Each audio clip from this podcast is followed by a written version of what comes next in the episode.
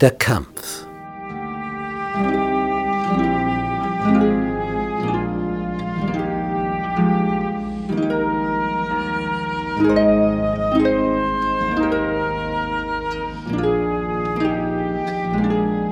Da machte sich Jerub Baal, das ist Gideon, früh auf und das ganze Kriegsvolk, das mit ihm war.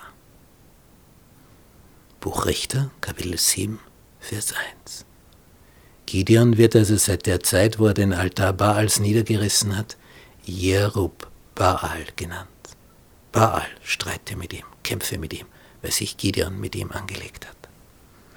Und wo gehen sie jetzt hin mit ihrem Heer? Sie lagerten sich an der Quelle Harod. Das ist einmal weise. Denn das, was du am meisten brauchst für einen Kampf, ist Wasser. Denn ohne Wasser hast du sofort deine Kraft als Soldat in dieser Hitze im Orient eingebüßt. Sie lagern sich an einer Quelle und jeder füllt seine Behälter auf, seine Ziegenschläuche und trinkt, was er kann. Und jetzt kommt eine Überraschung. Gideon ist voller Datendrang, er hat 33.000 Mann, die anderen sind zwar mehr, aber Gott hat gesagt, ich will mit dir sein, dass du die Midianiter schlagen sollst wie einen Mann. Das ist ein Satz, der ist in ihm tief eingebrannt. Und jetzt die Überraschung, Vers 2. Der Herr sprach zu Gideon, zu zahlreich ist das Volk, das bei dir ist. Wenn Gideon mit vielem gerechnet hat, mit dem Satz sicher nicht. Zu zahlreich? Ich meine, es kann nie zu zahlreich sein. Und wenn er 100.000 Leute mehr hätte, die sind ja alle da aus dem Osten und da kommen immer mehr. Jedes Jahr kommen noch mehr von den Feinden, denn das ist ja einfach, nicht? Man geht einfach nach Israel und holt sich die Getreidekörner ab, hat nicht sehen müssen, vorher nicht pflügen müssen, nicht ecken müssen, nicht ansehen, nicht Unkraut jäten, dann nicht das Getreide ernten, nicht dreschen. Man holt sich einfach die Körnchen und schlägt sich den Leib voll mit Brot. Ist ja praktisch. Einfach. Ist zwar Unrecht, aber sehr bequem. Und drum kommen immer mehr von denen aus dem Osten. Wir plündern wieder euer Israel. Und jetzt, wo sie sich das erste Mal wehren, das erste Mal Widerstand angesagt ist, sagt Gott, zu zahlreich ist das Volk, das bei dir ist. Warum sagt Gott das? Nämlich zu zahlreich, als dass sich durch diese Schar Sieg geben könnte, denn Israel könnte sich hinterher, wenn sie jetzt gewinnen, was ohnehin nur Gott durchführen kann, Israel könnte sich rühmen gegen Gott und sagen, meine Hand hat mich errettet, wir 32.000, wir haben es geschafft. Ha, was sind wir für tüchtige Leute. Und vergessen, dass es Gott war. Es muss die Zahl kleiner sein, damit es klar wird, das waren nicht die Männer, sondern das war Gott. Und jetzt kommt der Tipp. So, tritt vor das Heer und mach Folgendes. So lass nun ausrufen vor den Ohren des Volks. Das ist zu Beginn einer Schlacht. Und jetzt muss man sich diese Doktrin vorstellen. Also, unglaublich, was da steht. Was soll er ausrufen, wenn er zu seinen Soldaten spricht, die, die auf einen Befehl warten?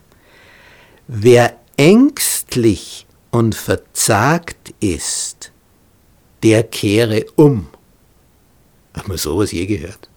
Eine Armee vor einer Schlacht und dann sagt der General, übrigens, wer Angst hat, der kann jetzt heimgehen. Wenn du in einer Schlacht ist, kannst du natürlich tot sein. Das Mindeste ist, dass du schwer verletzt bist, dass dir jemand das Schwert zwischen die Rippen hineinstößt. Und jetzt dieser Satz. Wer ängstlich und verzagt ist, der kehre um. Und was muss jetzt Gideon mit anschauen? Von den 32.000 verschwinden 22.000.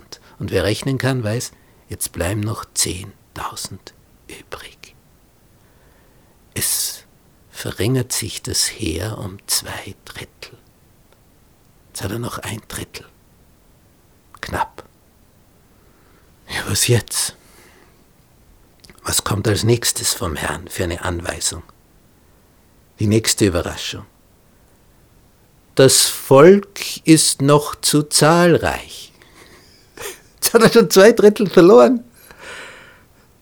Ich meine, das ist ja nicht so, dass Gideon sagt, hurra, jetzt gehen zwei Drittel weg. Da, da, da krampft sich ja sein Magen zusammen. Ich sich, wow, die gehen jetzt alle. Und jetzt haben wir noch 10.000 und Gott sagt noch immer zu viel. Was jetzt? Und er sagt, führe sie hinab ans Wasser. Das sagt ihm Gott. Dort will ich sie dir sichten. Und von wem ich dir sagen werde, dass er mit dir ziehen soll, der soll mit dir ziehen. Von wem ich aber sagen werde, dass er nicht mit dir ziehen soll, der soll nicht mitziehen. Das ist praktisch, nicht? Gott wählt aus. Wer soll mit und wer nicht.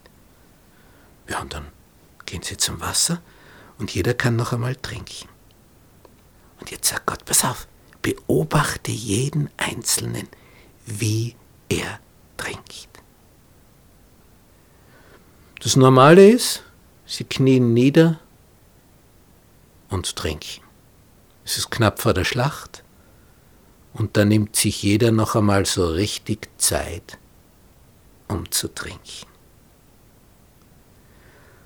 Und dann gibt es welche, die knien nicht nieder, und halten die Hände auf und trinken hier ganz ruhig, sondern die brennen schon so auf den Kampf. Die lecken nur schneller mal, wie ein Hund mit der Zunge Wasser leckt. Und die große Masse, 9700, trinken eben, wie man normalerweise trinkt, knien sich nieder, halten die Handfläche auf, dass es wie ein Gefäß ist und trinken einmal in Ruhe. Und 300 nehmen sich kaum Zeit. Und dann sagt Gott, die 300, die es so eilig haben, in den Kampf zu kommen, die nimmst. Und die 9700, die schickst du heim.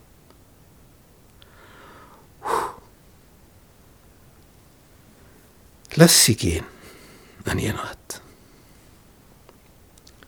Aber was sie mitnehmen, ist die Jausenpakete. Sie nahmen die Verpflegung des Volks und ihre Posaunen an sich aber die übrigen Israeliten ließ er alle gehen, jeden in sein Zelt. Die 300 Mann aber behielt er bei sich. Und das Heer der Midianiter lag unten vor ihm in der Ebene. Jetzt wird spannend. Was jetzt? Gideon zittert. Von Schlaf ist keine Rede in derselben Nacht. Vers 9 von Kapitel 7 im Richterbuch. In derselben Nacht sprach der Herr zu Gideon. Jetzt hat ihm schon zweimal gesagt, sie sind zu zahlreich. Jetzt sind sie gesichtet. Jetzt. Steh auf und geh hinab zum Lager der Feinde. Also das ist jetzt noch einmal etwas. Jetzt sind sie schon zusammengeschrumpft auf 300 und jetzt soll er da allein hinuntergehen zum Lager der Feinde. Bitte, warum das? Allein! Und er sagt ihm, fürchtest du dich aber hinabzugehen, dann nimm noch deinen Diener Pura mit. Zu zweit ist auch nicht viel Unterschied. Aber warum sollst du da hinuntergehen? Und jetzt kommt der Zweck, damit du hörst, was sie reden. Die zwei schleichen hinunter. Und dann hören sie, wie zwei Wachposten miteinander reden. Der eine sagt, ich habe einen Traum gehabt. Und in dem Traum ist ein riesiger Leib Brot heruntergerollt vom Berg, mitten hinein ins Lager, hat alle Zelte umgedreht. Und der andere sagt, das ist nichts anderes als das Schwert Gideons.